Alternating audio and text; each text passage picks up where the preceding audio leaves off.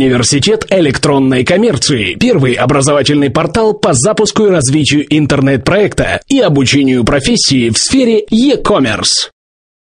Друзья, всем привет! На связи Макс Мельчиков. И сегодня у нас в гостях Юлия Грилова. Она основатель э, и владелец интернет-магазина сантехники, 7 э, капель и сети монобрендовых магазинов, интернет-магазинов бытовой техники. Юлия, привет! Привет, Максим! Вот, расскажи немножко знаешь, сразу к тебе вопрос, почему ты в электронную коммерцию пошла и ну, почему ты начала бытовой техники? Слушай, ты знаешь, э, вообще вот эта вся электронная коммерция, это настолько случайная история. А, значит, началось это все в конце 2007 года, когда у меня не было даже электронной почты, и, по-моему, вот, может, прямо вот на днях меня зарегистрировала подружка в Одноклассниках, то есть с интернетом вообще ну, никак не дружила. И она, я сама из Калужской области, и родители у меня проживают там же. Вот, а, позвонил папа, Э, говорю, слушай, здесь вот э, по соседству есть офис, они, значит, э, там сидят менеджеры и продают сантехнику, а в Москве вся эта история работает. То есть там они осуществляют доставку, и, в общем, они себя очень хорошо чувствуют, там делают такой-то оборот, все это, значит, мне рассказывают историю. Нам надо. А это знакомый твой папа или как? Я даже не знаю, откуда а. это знакомый ему рассказал, откуда он это узнал. Я, честно говоря, уже не помню. Ты, пожалуйста, найди поставщиков и давай мы сделаем интернет-магазин. Но почему бы нет? А, этот офлайновый бизнес, которым я занималась, а, в общем нужно было профилировать и, соответственно, куда-то вкладывать деньги. Проект сам по себе показался интересным, что-то новенькое, необычное. Вот. А у меня была подруга, которая более-менее дружила с интернетом. Соответственно, я ее под эту тему подвела, она согласилась тоже поучаствовать в проекте. Вот, мы быстро нашли поставщиков, которые занимались оптовой торговлей в Москве. Вот, э, нашли студию через знакомых, которые нам сделали сайт. Ну и, в общем-то, запустились, ну, не знаю, мне кажется, в течение двух, максимум трех месяцев мы запустили проект. Я до сих пор помню вот этот первый заказ, который, а, настроили э, контекстную рекламу, причем, знаешь, это была контекстная реклама такого плана, там, ванны, душевой кабины, то есть вот прям вот как вот что знали, да, то и, в общем-то, написали. Это 2007, да? Это было, э, значит, начало 2008 года. А, ну, ну там просто 2008 контекст был полностью пустой от конкурентов, поэтому... Нет, ты знаешь, кстати, нет, э, конкуренция уже была, ну, в общем, мы как особо большие специалисты, мы вот как вот придумали, так и запустили. Самое интересное, что буквально в следующий день мы получили первый первый заказ, это была э, мебель для ванны, какой-то комплект китайский, я уже сейчас уже точно не помню. Но сам факт, у нас тогда не было ни логистики, ничего, мы просто это запустили, протестировали. Поехали к поставщику, загрузили эту всю историю к себе в машину и сами же отвезли. Взяли, взяли деньги, получили и долго сидели, думали, интересно, как дальше вообще с этим работать. Да. То есть нужен же водитель, нужна машина, потому что сами же мы не будем этим заниматься.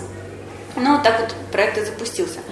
Потом это было... 7 капель, которые? Да, это было... Нет, это самое, самое интересное, вот как раз это был тот период, когда вот а, была огромная куча доменных имен, свободных, да? да, мы выбрали самое интересное, мы назвались Акватория Сан, то есть Акватория Сантехники, причем это все писалось Q, U, A, ну то есть все вот понял, это, все это, самые кривые силы. Да, да, да. Ну, это, слышишь, мы оповестили всех своих друзей, да, о, слушайте, мы открыли интернет-магазин сантехники. Ну, говорит, ну, напиши, пришли там, это как, ну, или как вы называетесь там. И тут начинается самый прикол, когда человеку нужно продиктовать, как называется твой интернет-магазин, да, то есть, а, Q, U, кто-то Q, как Q, вот эта вот буковка там на клавиатуре такая.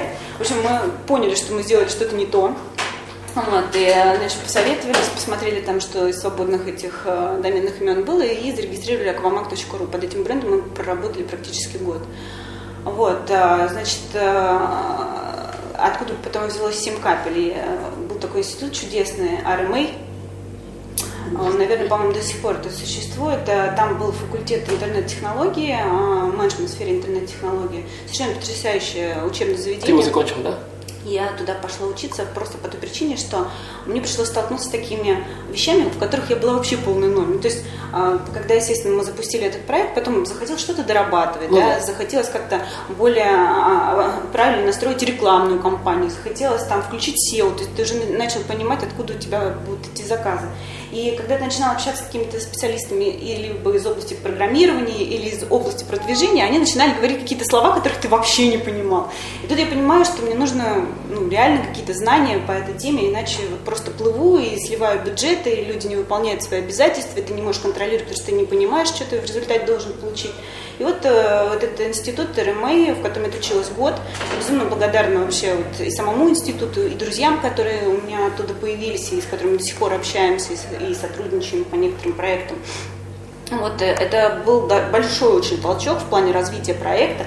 И вот там уже на проекте появился 7 капель. То есть мы сделали редизайн, мы сделали там, вложили кучу денег в то, чтобы вот этот вот сайт там а, был с кучей фильтров, подборов по параметрам. В общем, там развивали, развивали всю эту историю. Вот, а, значит, э, у меня такой вопрос просто, можешь это подробнее немножко от начала? Ну, то есть, там, первые, вы три месяца запускались, потом, да. ну, пошли первые заказы. Да. Там, ну, какие у вас обороты были на, начало, на начальном этапе, какая прибыль там была? Слушай, ну, какие-то смешные там были обороты, ну, я не, не, не помню, может, первый месяц, может, ну, 1150-200 мы там сделали, какие-то вот такого плана, это все с контекстом. А средний чек у вас какой? Тогда он был в районе 7,5 тысяч. А, понял, слушай. Ну, это было те года. И понимаешь, в чем вопрос? Здесь же а, каталог большой, а, но там есть и маленькие какие-то вот позиции, то есть, условно, там дешевые смесители, какой-то шланг там для душа, ты их не можешь исключить. Ну, мы, по крайней мере, тогда еще не понимали, что, может быть, это надо исключить. И в общей сложности этот средний чек, он размывался, и все равно мы приходили вот к этому вот э, максимум 7,5 тысяч за средний чек в, в общем итоге оборота. Вот. Э, 7 капель, когда вы запускали. То есть это был тот же самый Аквамак, только да. уже... Ну, То есть сделали типа... некий ребрендинг, да, и запустили под новым а, брендом, а, сделали дизайн сайта, сделали его более там юзабильным. А вот. А, понимаешь, в чем вопрос? А, вся эта история, вот, наверное, это одна из моих глубочайших ошибок, все сделать очень хорошо, да, да. Вот, любитель сделать очень хорошо. И как вот мой человек, которого я очень уважаю в e-commerce, это Борис Преображенский, он вместе со мной учился раз в РМА, вот, он мне всегда говорил, Юля, не надо ничего улучшать, ты сначала запусти, сделай, тестируй, а потом, соответственно, что-то улучшай. Да. Нет, я вот все время хотела мне сделать так хорошо, чтобы вот прям вот лучше у меня был интернет-магазин сантехники. Мы тратили кучу денег, тратили кучу времени на то, чтобы это все улучшать, там что-то переделывать, доделать, хотя на самом деле можно было оставить как есть. И Уже было это, хорошо. Да, было вполне себе нормально, это давало трафик, а мы вот эти вот переезды с домена на домен, ну то есть понимаешь, это как Да, конечно, волокита постоянно. Волокита постоянно, да, куча средств, которые ты платишь там подрядчикам, да, ну да. и плюс это потеря трафика с SEO элементарная, там, да, при переездах. Да, Мы тоже вот недавно переезжали. Ни, никуда от этого не деться. Вот, наверное, это было зря. Это было вот то, к чему я, наверное, сейчас бы вот, ни за что жизни не стала делать. Одна из ошибок. В общем, страдать перфекционизмом вредно. Вот конкретно в интернет-торговле, мне кажется, это вообще никому не нужно, uh-huh. правда. Реально это история, которая вытянет кучу бюджета, а какую она тебе даст отдачу, ты не, не понимаешь, потому что затянуто по времени. Но на самом деле так и получилось. А, мы сделали этот сайт, мы запустили продвижение, а, и пошли вот эти вот бюджеты, у нас начал, начал увеличиваться оборот, и реально а, вот какая-то была точка, да, моего кипения, когда мы дошли до оборота там в 2 миллиона, в месяц. В месяц, да. А, то есть у меня ездило две, две машины, как бы это было мои, с водителями, плюс еще у нас там машины, которые мы привлекали с водителями, плюс еще что-то не успевали они развозить, я сама возила, носила с этими унитазами по Москве, ну, понимаешь?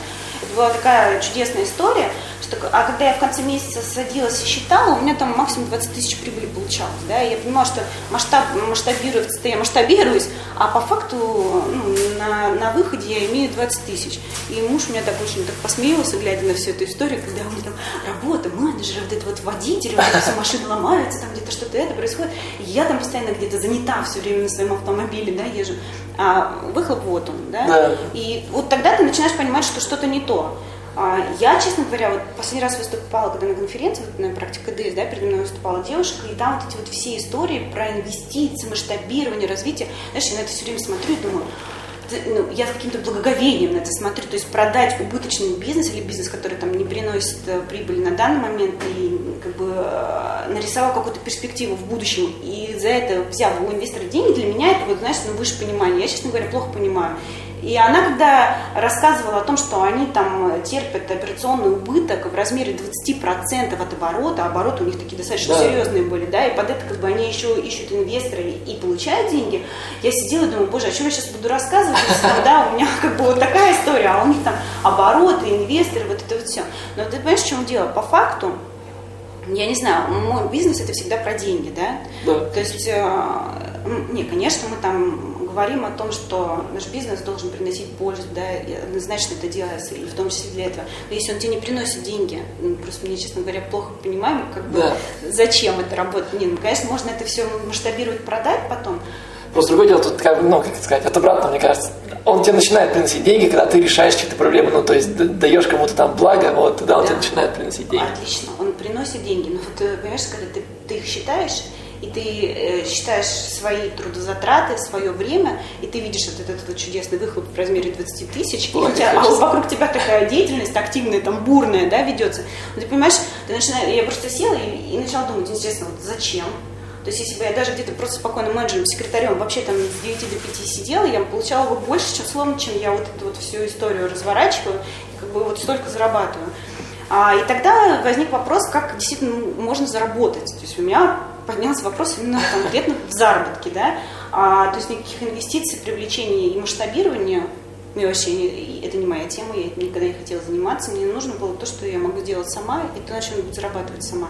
Тогда же а, у меня просто мой сокурсник еще с института с моего там, юношеского, он работал генеральным директором а, а, компании, которая производила и дистрибутировала сюда бытовую технику. Вот. Он мне дал вполне себе сносные условия для начала, для старта, то есть это была хорошая маржа вот, э, порядка 30%. Плюс, ко всему прочему, они держали РРЦ, что для меня было а. очень важно. А... Давай переведем просто. РРЦ – это роз... рекомендованная да, розничная цена. розничная цена. Почему вот э, такая дельта с 2 миллионов оставалась по сантехнике? Потому что рынок был настолько неконтролируем ни поставщиками, ни дистрибьюторами. Да? То есть э, люди, вход на рынок был минимальный, люди там клепали эти сайтики, да, сидели условно там дома на телефоне, принимали заказ, сам же садился в машину, забирал там этот товар, сам же отвез, он два заказа отвез в день и как бы заработал там тысячу, он доволен. Вот такие люди реально убивали рынок просто на повал. Я разговаривала с самим поставщиком, я приезжала к нему и говорю, послушай, вот смотри, у него цена, скажи мне, ты ему даешь просто цену ниже, чем мне, ну, то есть, условно, там, душевая кабина 15 тысяч, он мне продает за 15 200, ну, то есть 200 рублей на кабине, э, которая ну, стоит 15 э, тысяч. Он говорит, ты понимаешь, говорит, я сам с ним разговариваю, как ты продаешь так, ты же, ну, он говорит, а я 500 рублей зарабатываю на доставке. Ну, то есть, понимаешь, да, то есть э, человек, у которого есть офис, есть менеджер, которому ты платишь зарплату, у тебя есть еще водители и автомобили, которых нужно обслуживать, да, ты не можешь накрутить на 500 рублей условно душевую кабину и повезти, да. То есть э, Яндекс Маркет однозначно вообще мы не проходили по ценам, то есть ну, 90% магазинов, их там было достаточно много, конкуренция высокая. А у них были цены, ну, реально там с накруткой в 500-700 рублей. И если мы выставлялись на Яндекс.Маркете, то это обязательно были там клики либо конкурентов каких-то, да, там mm-hmm. бросили в бюджет, то есть оттуда было очень мало заказов реально. Если у тебя цена хотя бы средняя по рынку была, то есть не самая высокая, но и не вот с этими 500 рублями накрутки. Была очень большая проблема. А поставщики не контролировали, да, вот это все? Нет, не контролировали. Понял, понял. То есть им было все равно. Вот я просто сама лично а, объезжала поставщиков, да, основных, которые я говорю, ребят, ну так же нельзя, ну как бы к чему это вот все ведет? Вы смотрите, вы как бы будете работать с этими ребятами, которые там только что создали магазин, условно там, да, и покупают у тебя пять позиций за месяц, дай бог. Либо как бы вы будете поддерживать тех крупников, которые что-то вкладывают в развитие, да, что-то там развивают и какие-то дают более-менее объем. Они все в один голос говорят, нам все равно. Мне главное, чтобы были продажи.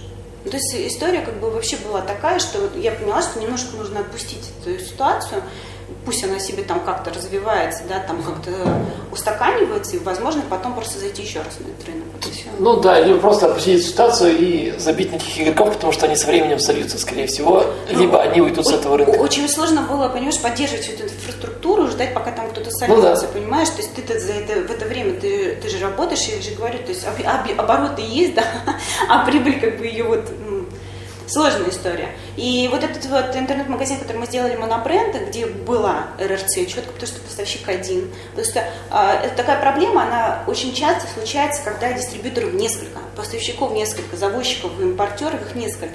И если один контролирует, то остальные не контролируют. То есть отследить, у кого конкретно берет тот или иной интернет-магазин, ну, это очень серьезная проблема. Да, то есть да. ты, он, у одних, одни ему запретят отгрузки, другие ему разрешат, что они там план делают да, по продажам, условно, ему нужно это сделать все, ты попадаешь как бы опять вот в это вот чудесное колесико, да, где меньше, меньше, меньше, меньше цена должна быть. Никакого сервиса там никто об этом даже не думает. Вот. И вот этот монобрендовый магазин, который мы запустили, там было четкое РРЦ, там был всего один дистрибьютор. Это Зимонштайн, да? Да, это как раз был первый магазин Зимонштайн, мы его запустили в декабре перед Новым годом. Конечно, это было таким... Это год 19 Ой. Это был 2012 год, конец 2012 года. А.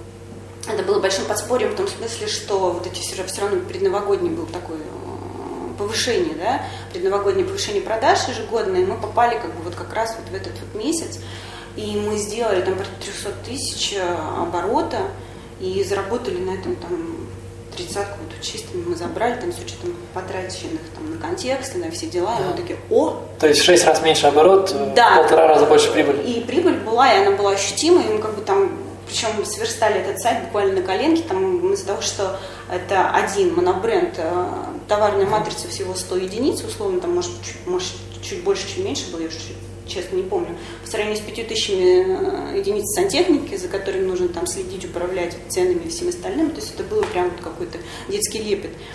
Вот. И мы поняли, что на этом можно реально зарабатывать. Э, мы взяли, проштудировали Яндекс.Маркет, бытовой техники, посмотрели, кто те же ТРЦ, посмотрели по Вордстату хотя бы, чтобы 10-15 тысяч запросов по вот, бренду. По каждому, понял, по каждому по бренду, бренду, да, то есть? Да. То есть э, должно было быть все равно хоть какая-то там угу узнаваемость бренда, да, и запросы, чтобы оттуда шли.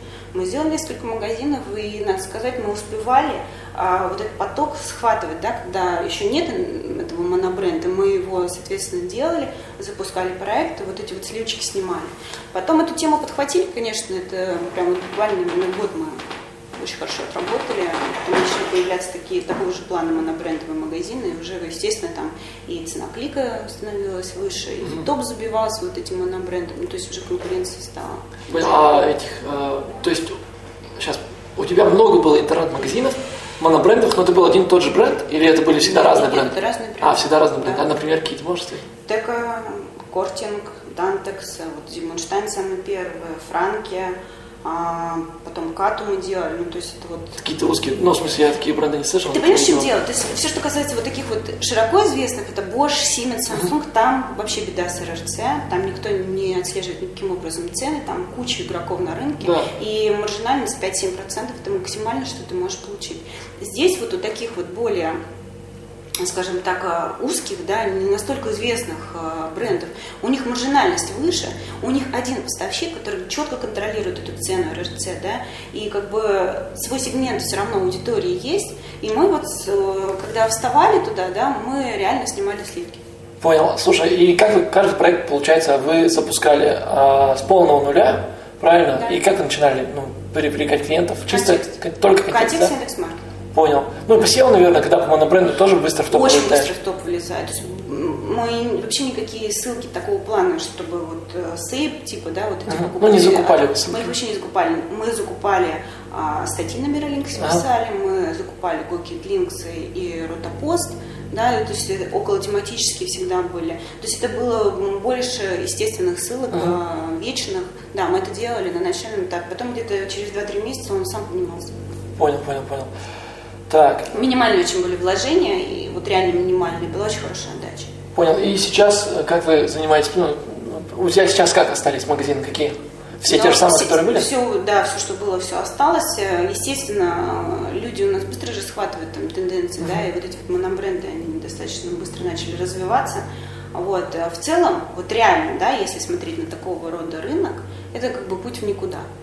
Ну, потому что со временем забьется этот топ, да, забивается, цена клика увеличивается, ну и ты получаешь с такой же ценой, угу. да, а может даже прочих, еще и дешевле. Среди прочих ран, нет, ну ты не можешь там, потому что там, Я имею в виду, что со временем там, ну, не знаю, например, как сказать, со временем, когда становится больше конкуренции, ну ладно, окей, цены могут быть у всех конкурентов одинаковые, но их поставщик может снижать, нет? Нет, поставщик их не снижает. То есть вещи становятся на просто более доступными каждый день. Я не знаю, например, там, в 2007 году айфоны стоили всегда дорого. Абсолютно всегда. Что бытовой техники такой истории нет. А, ведь 90% техники идет все равно а, оттуда, да, то есть это закупки либо в евро, либо в долларах. Mm-hmm. И, естественно, вот эта вот вся история с курсами, она отражается на цене, и, то есть поставщик планомерно. Вот, конечно, этот год был, вот, конец 2014 начало 2015 здесь была полная неразбериха с ценами, потому что вот э, скачок вот этого курса, и вот этот весь ажиотаж, когда люди скупали просто. Uh-huh. У, нас, у нас реально можно было сидеть и наблюдать, как вот у тебя падают заказы, да, как в режиме как реального Андрей... времени, такой, знаешь, это такая игра, ты сидишь и смотришь, они падают, и падают, и падают, и падают. У нас перегревались телефоны, мы вытаскивали батарейки, чтобы хоть как-то там это дело остудить. Ну, то есть это был просто кошмар. Поставщики что делали в этот момент? Они, естественно, повышали цены. То есть мы каждую неделю реально там процент на 10, на 15 увеличивали цены по каждому бренду. Это вот э, такой был совершенно нереальный какой-то рост цен. Но, естественно, в январе, когда вся, весь ажиотаж прошел, когда у нас там в феврале начался спад э, курса, угу. да, и у нас... Ну и, в принципе, спад вообще спроса.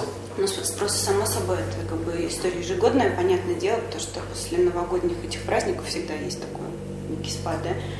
И дальше началась опять э, история с опусканием цены. То есть, если то мы повышали как бы на 10-15% каждую неделю, сейчас мы каждую неделю понижаем, потому что у них нет продаж, им надо хоть какие-то там делать обороты. А так как мы держим РРЦ, у нас вечно эта свистопляска с ценами. Опустите, поднимите, опустите, поднимите. Ну, то есть... Понял. И сейчас, ну, у тебя несколько интернет-магазинов разных, э, в смысле монобрендовых. Нет идеи все это в одном совместить? Или нет смысла? Ну, понимаешь, мне кажется, ну а какой в этом смысл, вот скажи? То есть хорошо, ну вот мы это объединим а, Сейчас поясню в этом смысле. Ну, в смысле, может быть, я просто в этом неграмотный.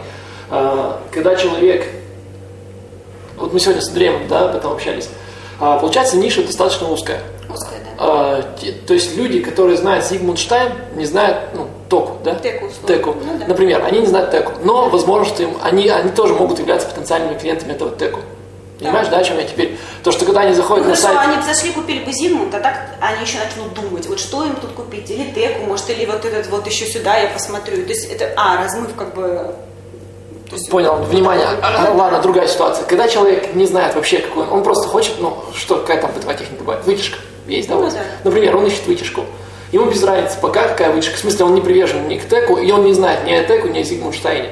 Когда он попадает в магазин вытяжек, да, он смотрит, о, там вытяжка Теку, вытяжка Зигмундштайн, и он там берет их, сравнивает, и там, не знаю, самую дешевую берет или самую дорогую, ну, там, или самую качественную, самую там черную, в общем, без разницы. Поняла, да, про что? То есть, да, когда человек не, не Ты привержен... что какая конверсия будет? Ну, то есть, когда человек просто хочет какую-то вытяжку и uh-huh. начинает поиск, вот тот момент, когда он заходит на этот э, мультибрендовый магазин и начинает там что-то отбор, искать, просматривать, звонить, там, уточнять или еще что-то. То есть конверсия из вот этого человека, который туда зашел, в человека, который реально что-то купил, она очень низкая. Очень низкая. У тебя будет дорого, реально очень дорого стоить продвижение, потому что uh-huh. у тебя мультибренд, и поднять сайт как бы ну, условно, даже новый какой-то, это два года минимум тебе надо, у тебя будет стоить реально контекст очень дорого, потому что у тебя будут, э, ну, такого плана, там, духовые шкафы, там, а, вытяжки или еще что-то, там, такие более э, общие запросы, да, у тебя будет очень низкая конверсия, ну и как бы результат у тебя будет то, что у меня было в 7 капель, 2 миллиона оборота и 20 тысяч э, этого ну, дохода. Да, да, на самом деле это сейчас начал тоже думать, это то, о чем я недавно там часто тоже говорил, почему у этих у всех там обороты большие, а операционная прибыль ниже нуля, ну или там минус 20% от оборотов как раз таки, потому что у них э, за счет конверсии ну, расплывается внимание э, у человека, который, да, ну, у клиента, конверсии слишком низкие, они не могут себе позволить конкурировать в контексте с мелкими интернет-магазинами, точнее не с мелкими, а с, монобро, с монобрендовыми да. или с магазинами узкой тематики. Потому что там, например, сейчас закончу, у меня есть там э, клиент, да, он продает это экологическую детскую мебель, то есть из натурального дерева. А есть, например, какой-нибудь, я не знаю, э, как там называется, сайт, ну, где там почти вся мебель у нас есть в России. Вот, и у него там идет куча всего, да, и за счет того, что человек не понимает, чего он хочет, то он, ну, там ознакомится, ознакомится, ознакомится и уходит. Ну, то есть конверсия там вообще минимальна. Ну, я тебе про что говорю, то есть у тебя будет э, достаточно серьезные бюджеты на то, чтобы привлечь mm-hmm. туда да. людей, да? да? Это должно быть какой-то очень серьезный бренд, то есть ты вкладываешь в развитие именно бренда. Ну, я не знаю, там, как ну, типа видео, Озон, да, Эльдорадо, ну. там, условно, да, это же живо брендовая история, которая связана с офлайном, там, а, или вот Юдиная, да, они сколько они денег тратили в то, чтобы вот именно бренд создать как таковой. Вот. Либо вторая эта история, когда ты уже вот это точечно забираешь клиентов, готовых к покупке. То есть, условно, когда он пришел вот этот монобрендовый магазин, он четко хочет теку, он не хочет ни Зигмунд, там, ни еще что-то, ни вообще Bosch. Он, в принципе, четко настроен на то, чтобы купить. Да, он там походит по нескольким монобрендовым магазинам, но однозначно, что он купит. Вот, да. То есть здесь конверсия выше. Здесь цена клика на директе ниже. Здесь, соответственно, SEO быстрее и дешевле. То есть есть ряд плюсов, но есть и ряд минусов. То есть эта история, она вообще масштабируемая. То есть повторных покупок, она ну, практически ноль. А, например, если это ну, разная техника, в смысле, там газовая плита, завтра это вытяжка, послезавтра это сместитель. Ну, люди, ну, покупают комплектом, да, либо, в принципе, там, он купил ему духовку, да, там, или варочную панель, ему и не нужна там, не вытяжка, будет. Ну, то есть, может быть, и будет это повторная продажа, но она настолько там отложена. Непонятно, да, вообще. И будет ли она вообще, непонятно. То есть, здесь история работы как бы с клиентом на постоянной основе, она вообще отпадает в раз. Плюс, ну, как бы вот эта история с конкуренцией, которая постоянно нарастает, да, по монобрендам, она... Ну, то есть, это путь, снятия сливок. То есть, ты вышел в ту, в ту какую-то нишу, где еще этого нет, ты снял, и потом ты вот на каком-то там таком совсем небольшом уровне, у тебя заработок идет, и все. И ты дальше ты не можешь не развивать, не масштабировать. А, ну, смотри, я я же думаю, что это все равно там э, путь снятия сливок, он у тебя продлевается не месяц-два, как товары тренды. Нет, ну, типа, как там хомяки, да, вот, да. которых там два, год, два месяца все поторговали, и потом все, ну, все остальные, кто купил через полтора месяца после начала тренда, сидели с этими хомяками, там, с тысячами хомяков дома. То есть у тебя, ну, год, два, наверное, три, может быть, даже, в смысле, это более долгоиграющая история. Более долгоиграющая. Ну, то есть, а потом ситуация не такой маржинальный, потому что ты больше тратишь денег на привлечение клиентов, да, там, ну, естественно, конверсия у тебя ниже, потому что появляется больше конкурентов, но все равно остается прибыльным. То есть это, это история про деньги. Я просто к тому, что, ну, в принципе, в любом бизнесе, мне кажется, так. Ничто не вечно, и все, ну, что-то меняется. И, и даже заводы, ну, да, там, ну, да. они меняют, не знаю, цеха раньше проводили, производили одно, начинают производить другое. То есть везде так, ну, меняются какие-то это, э, потребности. Да, поэтому мы сейчас э, вот переводим те деньги, которые нам удалось заработать, там и сейчас зарабатываются, мы это вкладываем в новый проект, который нам кажется более, а, скажем так, реальным. Это новый проект, это подлежит огласке сейчас? Да, конечно. Ага, что за новый проект? А, слушай, ну, честно говоря, это вообще такая интересная история, в которой мы хотим внести да, вот этот вот принцип интернет-торговли, то есть создать интернет-магазин в том, в чем раньше вообще никто этого не делал. То есть это, значит, мы занимаемся выездным обслуживанием, это кейтеринг, это когда, допустим, вот у тебя здесь нет ресторана, да, но у тебя здесь какое-то мероприятие конкретно на этой площадке проходит, да, да, и мы приезжаем, и у тебя здесь ресторан. То есть все, то есть у тебя любая кухня, да, которую да. ты захочешь, то есть там хочешь китайскую, хочешь русскую, хочешь какую, это с именитым поваром, может, любым, да, приглашенным быть. То есть это будут полностью сервированы столы, это будут э, потрясающие официанты, да, которые там угу. отутюжены, отглажены, да, то есть у тебя вот на этом месте, где никогда в жизни не было ресторана, он у тебя будет. Вот эту вот историю мы сейчас активно продвигаем, и э, сейчас же очень много корпоративов отменяется, потому что режут бюджет, сокращают да. все. Мы придумываем разные антикризисные форматы, интересные там анимационных станций всевозможных, да, либо когда там делаем квесты с едой, делаем мастер-классы, когда вот топы руководителей спускаются вниз и готовят вместе с сотрудниками. Все равно, понимаешь, задачи, какой бы кризис ни был, задачи все равно людям надо решать. Да. А задачи объединения коллектива, они стоят сейчас, особенно в кризисе, здесь все боятся там увольнения, все их как-то надо подбадривать, все равно с ними нужно общаться. И вот как раз в этот момент вот топы реально могут спуститься вниз и могут, соответственно, какие-то там вот эти вот анимации а, со своим персоналом делать, тем самым объединять людей, их как-то там подбадривать, да, ну, в общем, что-то вот. Плюс мы еще придумали такую историю с корпоративом а, совместным, да, то есть э, очень многие люди не могут позволить себе отыграть, допустим, там человек 20-30 в коллективе есть, они не могут позволить себе там снять площадку, да, под себя конкретно там и отыграть корпоратив. Мы э, в этом году запускаем несколько, серию корпоративов совместных, где будут люди из схожих отраслей, да, а, которые, соответственно, а, будут приходить, у них и нетворкинг некий, да, там uh-huh. есть, Плюс они полностью программа, площадка, шикарная площадка, шикарная программа, шикарная еда. То есть то, что они не смогли бы позволить себе сами, мы это объединяем там на 300, 400, 500 человек и будем делать вот такие вот штуки. И интернет-магазин хотим, вот, чтобы просто можно было взять и купить себе билет вот на такого плана мероприятия. То есть продавать это вот пакетно. То есть ты и программа, и площадка у тебя, тут и еда, ну, в общем, вот эта вся история. Это вы как, пока только хотите, да? Так Это Или уже в стадии реализации. А, понял. Ну, а на каком этапе? То есть вы... Смотри, просто насколько сейчас я с твоих слов я понял, это еще и ивент, ну, то есть организация мы, мероприятий, мы, не только кейтеры. Мы партнеримся с ивент-агентствами, а. мы сами как ивент не выступаем, потому что мы вот узко специализированы на кейтеринг, но мы готовы вот эти вот активности, да, uh которые, в общем-то, раньше брал на себя ивент, то есть приглашали артистов, чтобы там развлекала аудиторию, да, сейчас это дорого, э, и многие отказываются, да, мы говорим, ребята, ну не надо вам артистов, мы вам нашего повара выводим, да, и он вот эту вот всю анимацию устраивает, да, Понял, либо понял. там вы, мы можем организовать, сделать мероприятие так, что вы сами себя будете развлекать, то есть мы экономим бюджет. И вот эти вот анимационные станции мы оцифровали, там, э, сделали стоимость и продаем это вот как товар, понимаешь, то есть этого никогда не делали. Раньше ивент это что? Ну, давайте мы посчитаем, там, ой, вот это вот посчитаем, и ты считаешь там три дня, да, и ты ждешь, когда тебе что-то насчитать. Здесь это можно купить. Ты хочешь, купил там мастер-класс, ты хочешь, купил какой-то там квест, ты можешь купить этот билет на вот этот совместный корпоратив. То есть вот эта э, тема интернет-торговли, она, в принципе, мне близка, родна, да, и Теперь уже, понимаема, да. да. Вот. И очень хочется это вот в какие-то вот такие вот ниши, где это вообще никогда не использовалось, мы это сейчас вот внедряем, и я потом, может быть, когда-нибудь расскажу да, Ну да, о тех результатах, которые ну, там получится в итоге. А, слушай, знаешь, что хотел узнать? А, В итоге вернемся обратно к этой, Да. к бытовой технике, к сантехнике, к бытовой технике. А, Каких результатов вы достигли? Сколько у вас было монобрендовых магазинов, ну и обороты Ну, там? они и сейчас есть там их порядка 10, но э, ты понимаешь, да, часть проектов запускается и выстреливает, часть проектов, причем мы пытались, анализировали причины, почему так получается, но до сих пор как бы у меня нет ответа, если честно. А, то есть бывает, что достаточное количество запросов, и кажется, что вот он стартанет, да, сейчас вот будет прям вот супер проект, а он не выстреливает, то есть заказов очень мало, то есть люди не покупают, почему непонятно. Вот, и мы делали там порядка 10-15, по-моему, 12-15 было проектов, из них вот хорошо работающих 5-6. Все остальные, они как бы в свободном плавании, там, и ты думаешь, что заказик падает.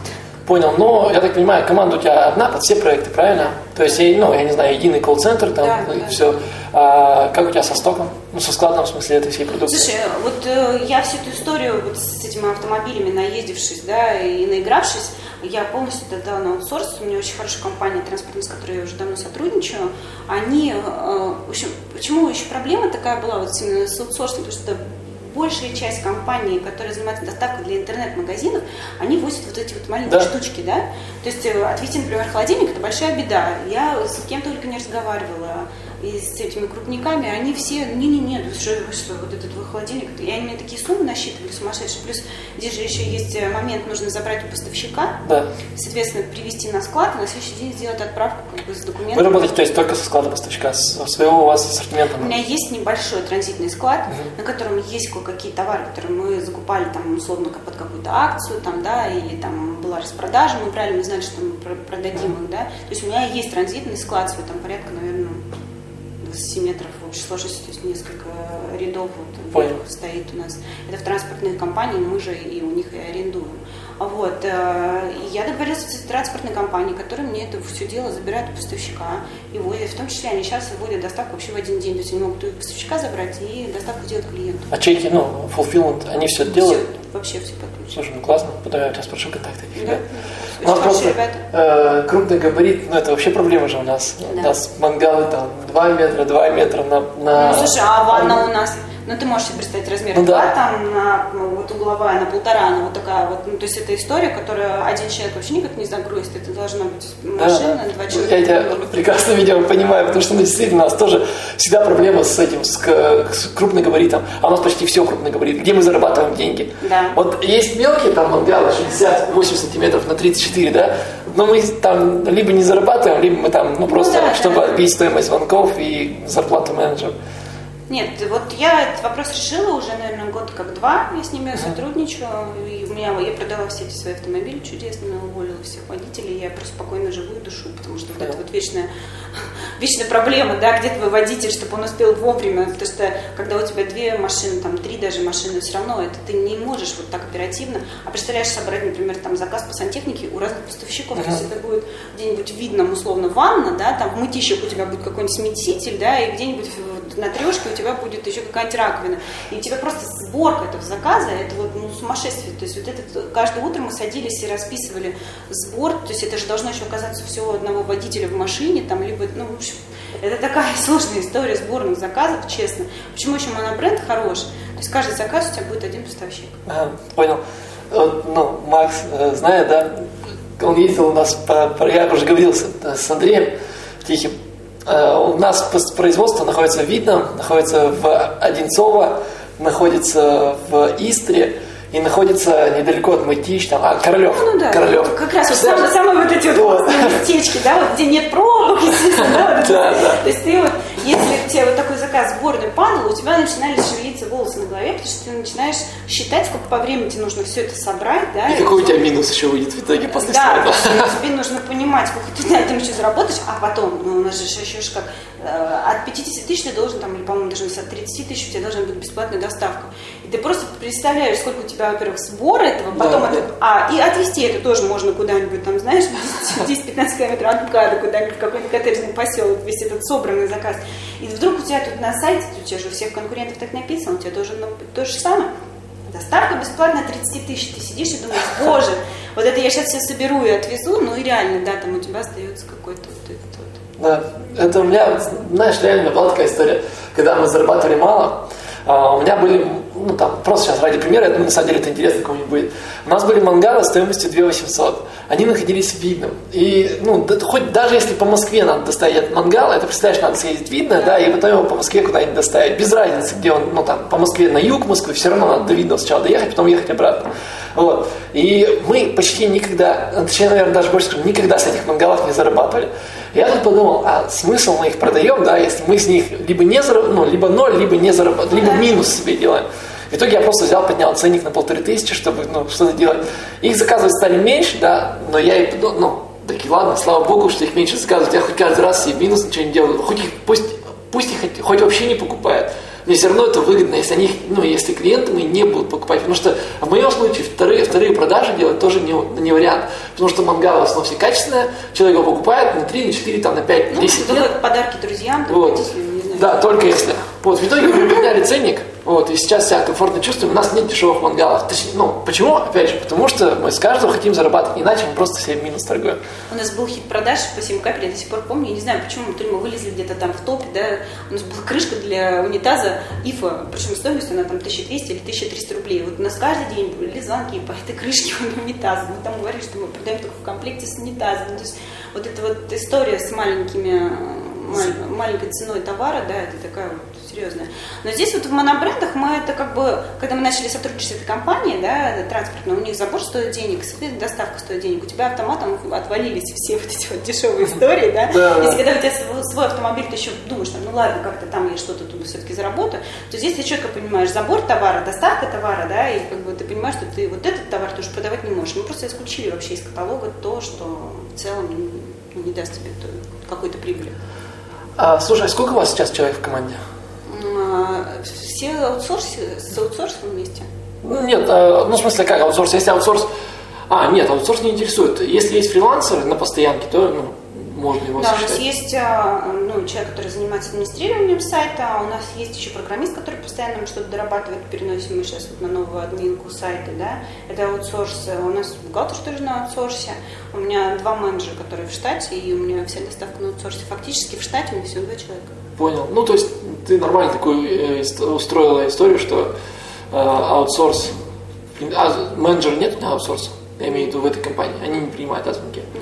Понял. Ну, сейчас у тебя вообще все уже нормально, более-менее системно. И... Да, системно. И прежнем, вот самое главное вообще в этой истории, ну, как мне кажется, вот в таких э, проблемных моментах, как сейчас, да, когда там сильный спад продаж, я как бы не завишу от э, такого вот огромного э, фонда заработной платы, там, арендного и всего остального. То есть у меня упали продажи, у меня, соответственно, сократилось просто на аутсорсе мои вот эти вот, да, выплаты. Вот и все.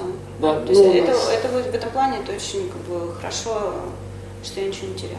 Понял, понял тебя. Какие еще каналы привлечения клиентов использовали? Ну, кроме контекста. Контекст, Яндекс.Маркет, мы, мы работали с Викимартом, со всеми этими поиск подбор, там тоже такая, был, был такой агрегатор, даже не знаю, сейчас работает он или нет.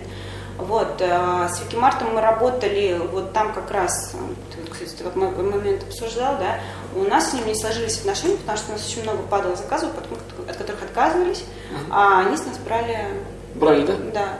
И доказать это, что, вот, ребят, мы это не отвезли, но это реально было так, понимаешь, это было невозможно. Ну, в итоге отказались. То есть мы платили там, ну, не так много заказов падало, мне кажется, там, может быть, штуку 10-15 месяцев у нас было. Из них э, порядка 50, даже больше 50 процентов э, отказов. отказов, и мы за них платили. Понял, как долго вы с ними сотрудничали? Наверное, полгода. Полгода? Слушай, странно, я просто тут не знаю, мне тоже говорят про Викимар, что ну, они вот берут, ну, то есть они не идут на компромисс. Я надеюсь, что они после этого видео будут идти дальше с нами на компромисс. Может быть, я не знаю, почему, и как бы, может быть, они уже отстроили, то есть это был какой-то, наверное, в 2013 году мы с ними сотрудничали, может быть, сейчас уже что-то поменялось. Во-первых, тогда у них, э, в момент, пока мы с ними сотрудничали, у них росла ставка это процентная, по-моему, с 2 или 3 процентов начинали, закончили, по-моему, 5-7, что-то вот в этом. А, а, у тебя 30 процентов, да, примерно маржа нет? Ну, у меня по-разному, нет, не 30, где-то, наверное, 25, 20-25 вот так. Понял. Просто вот нам, ну, мы давно уже с Викимартом работаем, да, нам они как-то, видимо, ну, я не знаю, может, реально доверительные отношения, да, то есть все-таки, ну, это тоже важно.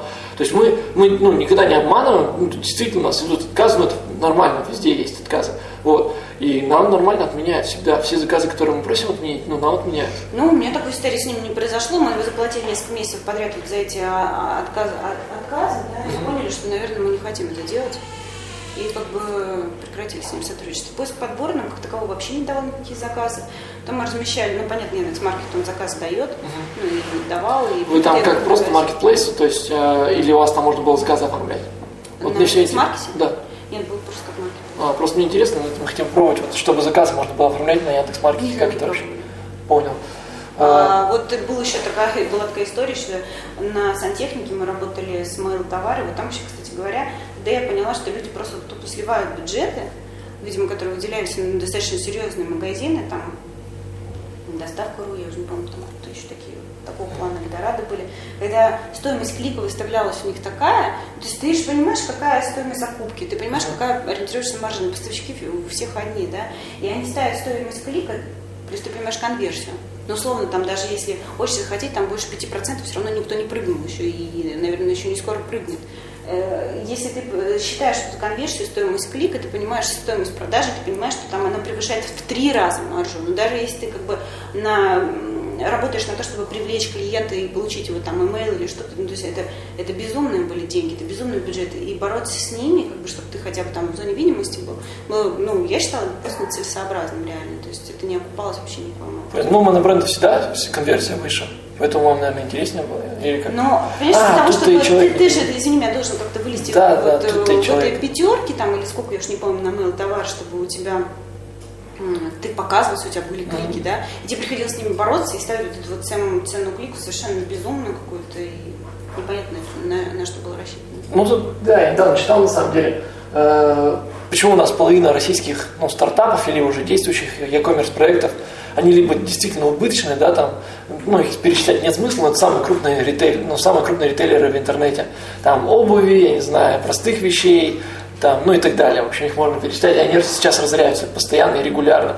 Вот. А, ну вот мебель рама. Мебель рама крутейший проект, который привлек 15 миллионов инвестиций. 15 миллионов долларов инвестиций привлекли э, мебель рама, да? Они же вот, э, по-моему, в 2013 году они закрылись, в 2011 они начали, в 2013 представляете, столько, столько денег, это же надо было умудриться еще потратить, не, про, не просто, это же надо вот суметь еще такой бюджет освоить и уйти еще там в минус и закрыть проект. Вот честно говоря, я поэтому, когда мне вот эти вот все инвестиционные дела, я, я вообще не понимаю, как люди продают эти проекты под инвестиции.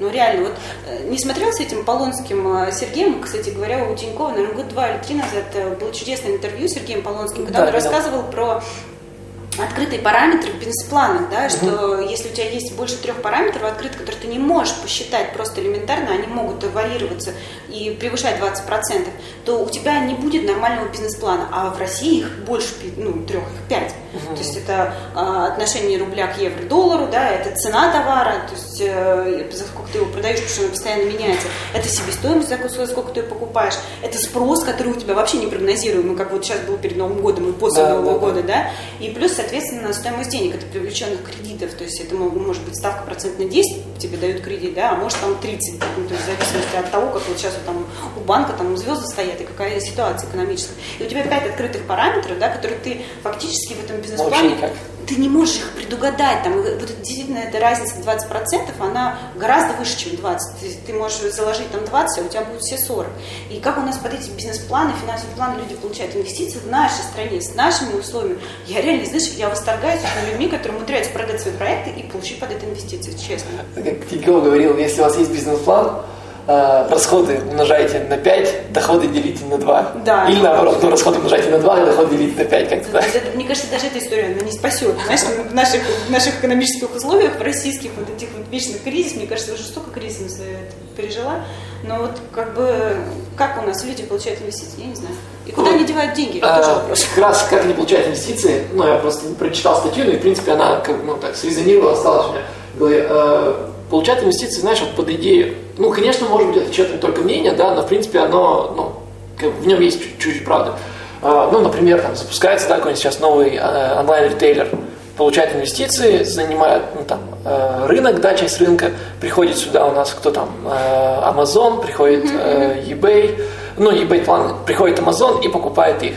То есть, понимаешь, да, клиентская база у Wildberries, там, не знаю, миллионы клиентов, у Моды там тоже миллионы клиентов и так далее. То есть вот они ну, борются за то, ну, не, не они конкретно, эти два проекта, да, а вот эти новые проекты борются за долю рынка, вот, и за, ну, за то, чтобы занять какой-то рынок, чтобы потом в итоге продаться. Слушай, ну таких вот э, прям ярких примеров продажи они есть, но они единицы. Но зато сколько мы видим про проектов закрывшихся, Хверест, да. да, который получил тоже там... Субмаркет вроде тоже. Больше двух миллионов у них было инвестиций, он закрылся, вообще не продавшись никому, даже вообще, мне кажется, за копейку их никто не купил, понимаешь? Опять же, это мебель рама пресловутая. А вот это чудесная Эвитера, которая закрылась с этими огромными долгами, там у них больше 200 миллионов долгов было, понимаешь? Ну, то есть как бы ну да, наверное, есть шанс продаться, а, а, а есть шанс не продаться, есть шанс там не просто как бы слить деньги этих инвесторов, но еще остаться должным там кому-то еще. Я не знаю, но я про это вообще как бы не думаю, у меня всегда бизнес мой про деньги, то есть мне нужно, чтобы я зарабатывала сама. Но я не знаю, как можно привлечь человека, сказать, слушай, Вась, там, условно, я сейчас ничего не зарабатываю, есть обалденная идея, возможно, что-то получится, ты миллион долларов, я сейчас сниму классный офис, посажу туда чудесных ребят, поставлю им пинг-понг, потому что это сейчас модно, да, там, я не знаю, в башне Федерации поставить офис, там, все это, чтобы стоило желательно там под миллион рублей в месяц, вся эта инфраструктура для ребят, да, ну, наверное, да, наверное, так можно что-то продать, но я не знаю как, правда. И я восторгаюсь этими людьми. Понял. Слушай, какие у тебя сейчас планы по развитию твоих проектов? Ну или, может быть, на, не знаю, новые проекты, вот этот, который ты Да, вот, но новый проект мне очень нравится. Я очень люблю людей, я очень люблю вот эти все мероприятия, да, улыбки, движуху, да, я вообще, вообще, все это мое. Мне это очень нравится, это такая перспективная история, и мы сейчас сюда переводим, в общем-то, наши... То есть там нет э, развития, там все. То есть мы какую-то нишу свою заняли, да, мы что-то зарабатываем. Однозначно это нужно перенаправлять потоки и развиваться там, где это есть развитие. Вот в том бизнесе развитие есть. Понял. То есть с e-commerce проектами ты никакого развития там сейчас уже не планируешь? Вот прям, ну. Конкретно ну... по монобрендовым магазинам нет. Мы единственное, мы знаешь что, мы немножко посмотрели, вот этот весь бизнес сантехнический, он как-то немножко устаканился. Во-первых, поставщики даже начали нам отписываться, что ребята, мы там э, РЦ, там держим, давайте это, меняйте все на сайте. Мы так, ну, посмотрели, думаю, ну да, да, да, смотрите, как тут начинает у них что-то там а. цивилизованное становиться, да, можно, в общем-то, и поработать. Мы начали реанимировать этот проект, Плюс как бы... 7 капель. Да, плюс, плюс вот этот кризис, он сейчас немножко вычистит вот эту да. всю историю, да, ненужную. И я думаю, что мы, вот, кстати говоря, я думаю, что мы нормально поработаем к Новому году. Понял, просто, ну, я тут недавно проходил обучение, э, и там у нас был один из коучей, ну, тренеров, коучей, э, Сергей Башутин, и он такую мысль сказал, ну, кризис, да, это было в ноябре, я только начал проходить обучение, сейчас, ну, 19 октября, по-моему, 10 октября, не помню. И вот, то есть прошло две недели, я пока влился, ну, там, разобраться, как вообще, ну, то есть я там учился учиться, да, э, и вот в ноябре у нас там была такая, ну, как планерка, да, то есть, ну, совещание со всеми, вот, с коучами, и вот э, кризис такой, и как бы, ну, жим-жим, да, там, очково становится, все дела, а вот Сергей говорит, ну, то, что не волнуйтесь, вот все, кто сейчас здесь, ну, обучается, в смысле инвестирует в свое образование, ну, в свое развитие, да, кто получает новые навыки, новые фишки, вот, тот не сольется, ну, если, конечно, еще терпение есть. А кризис, говорит, а, еще планерка называлась, знаешь, как «Ура, кризис». Вот, mm. типа, ура, кризис. И, вот, и мы действительно, я помню, я оттуда вышел, ну, в смысле, это онлайн было, я имею в виду, ну, закончился, как бы, звонок, да, и я такой думаю, блин, реально, ура, кризис. Потому что шлак, он, ну, кризис, он сметает весь шлак, а нормальные игроки-то они остаются, ну и продолжают. Знаешь, очень много уходит и крупных игроков, реально. И это тоже хорошо. Это... Потому что они как раз тратили огромный бюджет на эти все рекламные истории, да. да. Сейчас это все сокращается, и я очень надеюсь, что вот эта вся история с контекстом, да, с Яндекс.Маркетом, что она должна ну, как-то, ну, скажем так, хотя бы какие-то разумные рамки прийти, потому что сейчас реально стоимость клика, она настолько перегрета, она настолько не соответствует действительности, что ну, не может такого быть, понимаешь? И я очень хочу, и я очень надеюсь на это, что Крис это все дело устаканит каким-то образом. Да, ну, понемножку, как бы, как это называется, ну, все, все вернется на круги. Это своя, такие философы собрались. Ну, да. вот, порешали судьбу российского e-commerce. Ну, да. а, так, еще, может, такой вопрос у тебя. А, ну, в принципе, знаешь что, у тебя такой опыт, ну, достаточно интересный.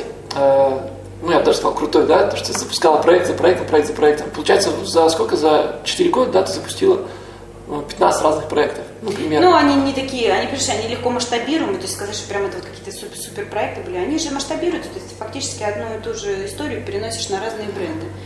Это хорошо, это легко делается, и это как бы хорошо запускается. Смотри, ну, я тебя понял, да. Просто скажи ты это другому человеку, ну, все все равно подумали, вау, 15 проектов, это круто. Просто знаешь почему? Ну, наверное. Я когда там, ну, я бегаю, да, и вот когда я, например, бегу 42 километра, и мне думают, как там, типа, 42, это же, ну, это это ни к чему, это невозможно там или еще что-то.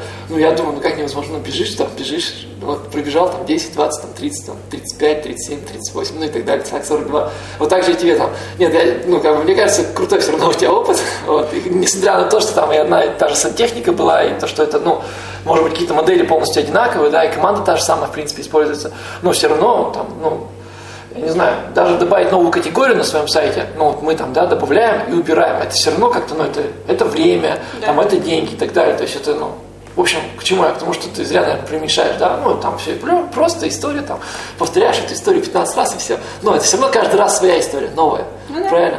Вот, поэтому, не знаю, скажи какие-нибудь напутствующие слова, там, ну, тем, кто нас смотрит, э, ну, не знаю, просто от себя какие-то уроки, может быть. Я забыл, я тебя спрашивал какие-то, не знаю, такие самые удачные твои шаги. Самые удачные мои шаги? Нет, ты меня не спрашивал, но мне кажется, просто самое уда- удачное из всего, что мы делаем, это поймать и вовремя остановиться, да, потому что я смотрю на многие проекты, даже среди знакомых, когда они уходят в очень серьезные минусы, долги.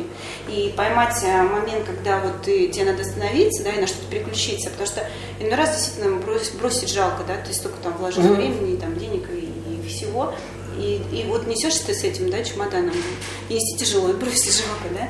Вот тот момент, когда действительно тебе не перестает приносить денег, тебе нужно переориентироваться. И я считаю, что самое удачное из того, что вот у нас было по опыту, да, мы ловили эти моменты, находили новую нишу и, переориентировались без потери вот этих вот э, финансовых потоков. Понял. А слушай, если, ну, если цифры, там, это не коммерческая тайна, можешь какие-то цифры сказать, какие у вас сейчас ну, по этим проектам обороты, ну, и какие там прибыли? Слушай, ну, вот прям в последний месяц я как бы также вот предыдущий спикер не скажу, потому что это вообще не показательная ага. история, да, потому что, ну, реально... Ну, не знаю, допустим, там, последние полгода. А в среднем там у нас идет 4-5 заказов э, в день, это в районе 2 миллионов оборотов в месяц. Ага. И там, ну, прибыль остается, я так полагаю, в районе, если маржа ну, 20... 500 да, понял. получается. Да, ну, если маржа 20, 25, там, 30, то понял. Вот, ну ладно, теперь это, ждем от тебя, не знаю, каких-то слов напутствия или, ну не знаю, каких-то, может быть, уроков, э, предостережений. Это к чему? Потому что, знаете, ну, сейчас, наверное, многие подумали, у нас сегодня как-то с тобой много негатива получилось. В плане, все плохо в e-commerce, дорого, там, директ перегрет и так далее. Нет, ну, Нет, директ... подожди, это реальность. Это Но... люди должны к этому быть готовы, понимаешь? Это же у нас как бы стартапер, вау, сейчас мы там запускаем вот такой проект, сейчас настроим контекст рекламы. Нет, не настрою просто так контекстную рекламу. Ее нужно настроить настолько с умом, потому что слить бюджет в контекстной рекламе вообще Пять минут дел, понимаешь, да? Так. Раз и все, и у тебя нет бюджета. Ни, ни твоих денег, ни инвестиционных, я уже не знаю, на, кто, на чем там кто играет. Поэтому вот ко всему нужно подходить грамотно, а еще лучше привлекать хороших специалистов, да, найти этого специалиста, директолога конкретно, да, условно там, либо специалиста в индекс-маркете, чтобы он настроил таким образом, чтобы твой вот этот бюджет, который у тебя выделен, чтобы он был потрачен сумму. Вот самое главное. И, э, как бы, конечно, любой проект да, надо, как это мой любимый Ричард Брэнсон все время говорит, черт, ты все пересидела. Да, пересидела, но просто делай с умом. Да. То есть э, лучше потратить чуть-чуть больше денег, привлекая одного специалиста, даже сделать это на аутсорсе, да, чтобы он тебе там все помог настроил и там проконсультировал, чем вот влезть самому, слить кучу денег и, соответственно, потом там сказать, ой, не-не-не, знаете, ваш интернет-магазин это такая фигня. Да, то есть, в общем, все нормально, все можно работать в e-commerce в России. Да, работать можно. Просто и нужно, что надо это в мозги свои. Да, просто в голову включать и не думать, что это так просто. Нет, это не просто, но это можно. Понял, понял, понял. И интересно, кстати говоря.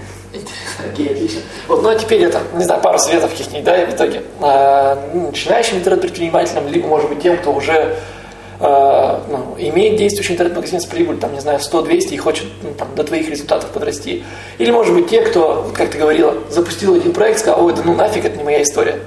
Слушайте, ну, самое главное, я вообще, как бы, с чего нужно начинать, еще нужно всегда делать, и запущен у тебя стартап или это твой старый проект, просто посчитайте. Вы просто сядьте, посчитайте. Многие вообще реально не считают. Они не считают ни стоимость лида, они не считают ни стоимость продажи. То есть они считают как бы разницу между покупкой и продажей. Вся остальная история, которая там инфраструктура, да, которая туда попадает, вообще никто не считает. Просто вот у меня один большой совет. Вы просто сядьте, посчитайте, вы поймете, откуда не нужны, не нужны вам лиды, да, за что вы переплачиваете, и реально как бы, это не стоит делать. И откуда у вас действительно идут э, лиды, да, которые приносят вам деньги. Это реально увеличивает в разы да. вашу прибыль. Прибыль, конкретно прибыль. Не обороты, а прибыль. Да, вот, кстати, тоже очень важно, потому что мы недавно тут э, с Московской торгово-промышленной палатой Моск ну да, Московская торгово-промышленная палата города Москвы, мы с ним проводили там обучение этих э, владельцев бизнеса, то есть уже, и они там все, вот, ну, вот нам надо увеличить обороты, так, ну, ема, толку от этих оборотов, надо прибыль увеличить, просто все, ну, вот реально, все думают об, об увеличении оборотов, предполагая, что это то же самое, что и прибыль. Нет, вообще разные Увеличивание количества клиентов, опять же, клиенты не всегда увеличат вашу прибыль, ну, в смысле, увеличение количества клиентов, оно не всегда увеличит вашу прибыль, если клиент каждый не маржинальный.